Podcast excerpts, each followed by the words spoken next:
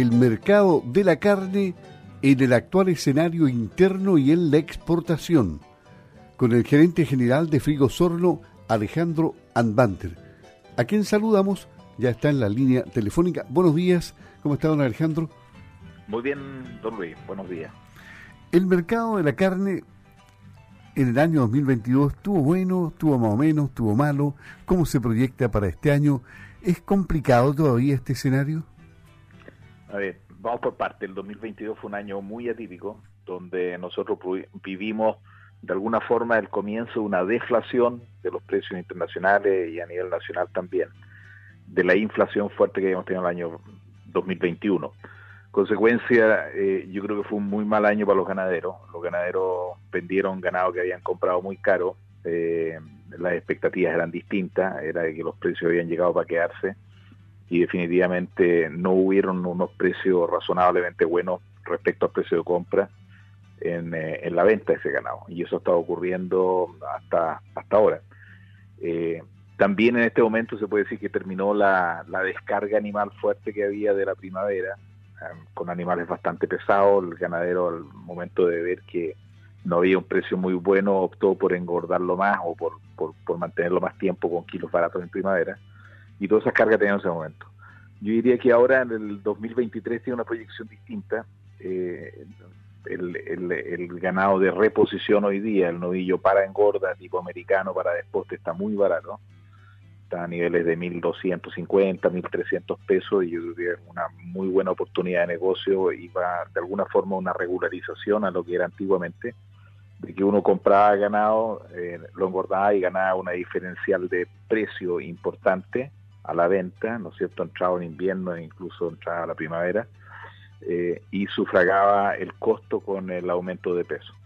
Yo creo que eso va a volver a repetirse este año. Eh, tenemos la impresión que todo lo que es el mercado de exportación para China especialmente, a pesar de que hemos tenido una caída en el dólar, es un mercado que va a estar más fuerte que el mercado interno.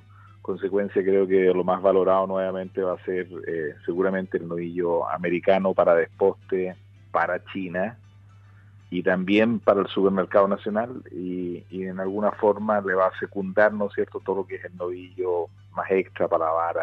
Eh, pero digámoslo así que hemos sufrido una alza de precio y ahora estamos sufrimos una deflación o, una caída con alza importante los insumos, pero ahora estamos en, yo creo que el 2023 va a ser una, un año de normalización de lo que es normal en la engorda. ¿Y la ganadería observa los vaivenes que ocurren durante el año pasado y lo que va a pasar este año? ¿O se han adoptado algunas medidas y cuáles se han adoptado para poder enfrentar estos tiempos? Yo creo que están el, mundo ganadero está bastante golpeado, eh, pero de alguna forma hay que leer correctamente lo que, lo que está ocurriendo. Lo que está ocurriendo es que Chile de alguna forma va a tener una inflación más prolongada de la que se esperaba eh, las tasas de crecimiento de Chile no van a ser buenas, el empleo en invierno o la demanda en invierno a nivel nacional va a ser una demanda más moderada, por lejos de la que tuvimos el 2021, donde tuvimos una liquidez tremenda, ¿no es cierto? Se inyectó mucho dinero al, al sistema. También parte del 2022, yo creo que el 2023 va a ser un año donde no va a haber tanto dinero, lo estamos viendo. Estamos viendo que las compras-venta de los autos están llenas de autos que se están vendiendo nuevamente, que se compraron durante la pandemia con toda esa liquidez. Y en general eh, creo que eso es un reflejo de lo que va a pasar también con el consumo. También todo lo que es inversión no, no está muy bollante en Chile, en consecuencia el motor, ¿no es cierto?, de generar liquidez con empleos y cosas es un tema que se está afectando, que está ralentizado y creo que vamos a vivir una ralentización seguramente más más, notoria hacia mediados del año, hacia invierno.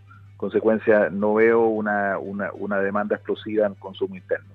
Sí lo veo en el mercado de exportación, con un dólar que en términos relativos es un dólar bastante alto, no tan alto como lo tuvimos en algún momento en 2022, pero sí respecto a lo que es histórico, recordémonos que nosotros nos manejábamos siempre a niveles de 600 pesos por, por, por dólar, hoy día estamos en los niveles de los 800, sube un día, baja otro, pero estamos ahí consecuencia, eh, creo que hay que estar atentos a las señales y hay que tomar decisiones correctas eh, para, para, para abordar esta normalización, por así decirlo, en un nivel de precio ya más, más normal. ¿Qué repercusión podría tener el TPP-11 en eh, este sector? El TPP-11 abre oportunidades, no son instantáneas. Eh, nosotros estamos evaluando, abre oportunidades con, con, determinados países, con Japón deberíamos tener una baja arancelaria, pero en general son bajas arancelarias eh, a mediano plazo, no son instantáneas, no hay desgradaciones importantes instantáneas. Nosotros ya tenemos tenemos tenemos muchos tratados de comercio muy buenos, como es el caso de China, ¿no es cierto? No tenemos cero arancel respecto a un 12% que pagan los demás países. Y, y en el caso del TPP-11 hay horizontes a 5 o 6 años que pasan a ser interesantes, con Japón, con otros más, donde vamos a tener. Pero también se produce un tema de facilidad en la negociación y en la, en la apertura de mercados, que si la autoridad tiene una actitud proactiva, ¿no es cierto?, va a ser mucho más fácil lograr acuerdos sanitarios y acuerdos en, materia económica específicos para el rubro ganadero que, lo, lo, que sería sin, eh, sin el TPP-11. Y el tema de la masa ganadera que siempre se discute tanto, eh, ¿cómo lo ve usted? ¿Esto puede crecer la masa ganadera? ¿Ganadera es conveniente que, que así ocurra?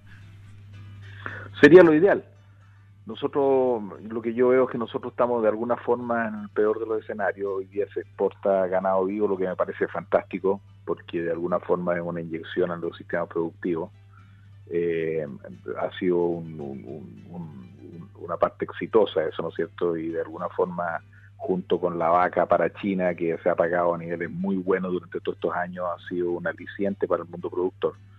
Eh, pero también creo que se requiere una masa crítica que ha estado disminuyendo. Hoy día la, no crianza de ternero lechería es un problema y, y, por ahí estamos viendo de alguna forma, ¿no es cierto?, gente que está trayendo genética en el caso de que con toros argentinos, lo que a mí me parece me parece también un tema razonable analizar y que el país debería analizar. Se produciría un mayor equilibrio y, y, y de alguna forma ayudaría a los ganaderos, sobre todo a los engorderos, ¿no es cierto?, a tener una, una opción distinta si nosotros pudiéramos optar también a importar animales.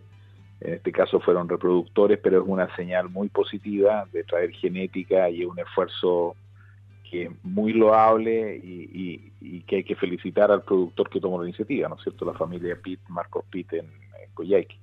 consecuencia, creo que las cosas no son estáticas, hay que estudiarlas, hay que evaluarlas pero el peor escenario es tener un sistema absolutamente extractivo donde estamos extrayendo, ¿no es cierto? No estamos criando terneros de lechería o, no todos los que se podrían criar.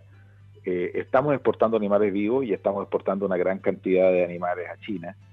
Eh, creo que se deberían evaluar de alguna forma acciones distintas y es un tema que le compete primero al sector privado y después al sector público. Sí, usted me quitó la pregunta de la boca, yo lo llevaba para allá, para Jimmy Pidi, porque, Pid, porque conversamos con él en Campo al Día y él señalaba que apuntan obviamente a mejorar la genética, pero también ve que con esto se podría aumentar la masa ganadera, porque se podría doblar la cantidad de animales que entran eh, en, los predios, eh, porque se baja eh, el tamaño del animal, y se bajan costos de alimentación y todo lo demás, y la producción es la misma. Algo así fue lo que me explicó. Yo no tengo ninguna duda que sería una buena medida. Jimmy creo que ha sido un impulsor, creo que está haciendo, de alguna forma, está escribiendo una ruta y que es una ruta que nosotros deberíamos explorar. Por lo demás, en el mundo hoy día es algo muy común. Entonces, creo que es, que es un tema que de alguna forma permite la sustentabilidad del, del, rubro. Eh, no todos lo entienden así, algunos lo ven como una competencia que les quitaría, pero yo entiendo que se logra mantener una masa crítica que permite de alguna forma mantener una actividad industrial y comercial importante, porque cuando se llega a un cierto punto donde la escala es demasiado chica, desde el punto de vista de la producción y desde el punto de vista de la industrialización y la comercialización, es más fácil importar más carne consecuencia, eh, yo creo que hay que abrir la mente y, tener esa, esa visión de, más global, ¿no es cierto? Más con el TPP-11, donde hay oportunidades, hay buenas oportunidades hoy día. Otra cosa son los costos que tenemos en insumos y, bueno, esas son otras materias. Pero, pero es un. Eh, eh, falta en Chile de alguna forma sentarse y ver cuál es la estrategia que la ganadería va a tener para adelante. Y ese es un tema que tiene que abordar el sector privado en lo principal y después reclamarle reclamarle al sector público la implementación. En Chile siempre lo hemos hecho al revés, hemos esperado que el sector público implemente y después nosotros los privados vemos lo que tenemos. Yo creo que ahí estamos al debe como sector privado. ¿Y la industria de los frigoríficos crecerá este año? La industria de frigoríficos ha estado de alguna forma luchando. Eh, el año pasado fue un, año bueno con el tema de la, inflación, de alguna forma favoreció un tiraje eh, importante de carne, pero este año es un año desafiante, es un año donde la industria ha tenido otras pies, han habido problemas de empresas comercializadoras con China que quebraron, eh, han habido otros otros otros percances, si uno lo puede decir de alguna forma, que han afectado frigoríficos. Y no es una industria fácil hoy día. O sea, hoy día Chile compite con carne importada muy barata, con monedas que están muy devaluadas, como el caso de, Argentina específicamente, Brasil en alguna medida, ¿no es cierto? y que de alguna forma no, son, los hacen muy competitivos. En consecuencia, nosotros tenemos un alto consumo hoy día de carne importada nuestra opción es exportar. Esa es la opción. El, nicho en el mercado interno es un nicho reducido para la carne nacional por el costo que tiene la carne nacional respecto a la carne importada y lo que nosotros tenemos que buscar y es lo que ha estado trabajando la industria y creo que lo ha hecho de alguna forma, lo ha hecho exitosamente, es abrir mercado de exportación. Tenemos varios mercados abiertos, hoy día China se convirtió en un mercado principal, yo creo que China le cambió de alguna forma el pelo a la, a la ganadería en Chile y, ha generado eh, retornos a nivel de productor importantísimos, ¿no es cierto?, que son un complemento muy importante, sobre todo para el sector lechero, y que es un sector altamente competitivo en el sur de Chile. En consecuencia, hay que buscar ese camino, hay que potenciar el camino de la complementación con el sector lechero y lograr niveles de exportación más altos que tenemos hoy día, pero la gran restricción está siendo la masa. Y, y lo último, el gobierno brasileño, lo traigo en una noticia que viene más adelante, que ya está en la web, confirmó que analiza un caso sospechoso de vaca loca. Eh, ¿Esto no es causa de preocupación en el sector? ¿no? Chile ha sido bastante flexible y laxo en eso siempre respecto a Brasil. Yo creo que la autoridad, que es la que tiene que tomar la decisión, no, no históricamente nunca hemos tomado una decisión de suspender a Brasil salvo que sea una, un, un, evento más grande. Este es un caso una única vaca que está calificado como vaca loca atípica, que es una variante que se produciría por un tema de alimentación y en animales de mucha edad. Consecuencia, no creo que Chile le haya mayor importancia a eso. Sí, en el caso chino, eh, puede que China tome por un tema de protocolos, que ellos tienen que tomar una medida de suspender a Brasil, seguramente por un tiempo.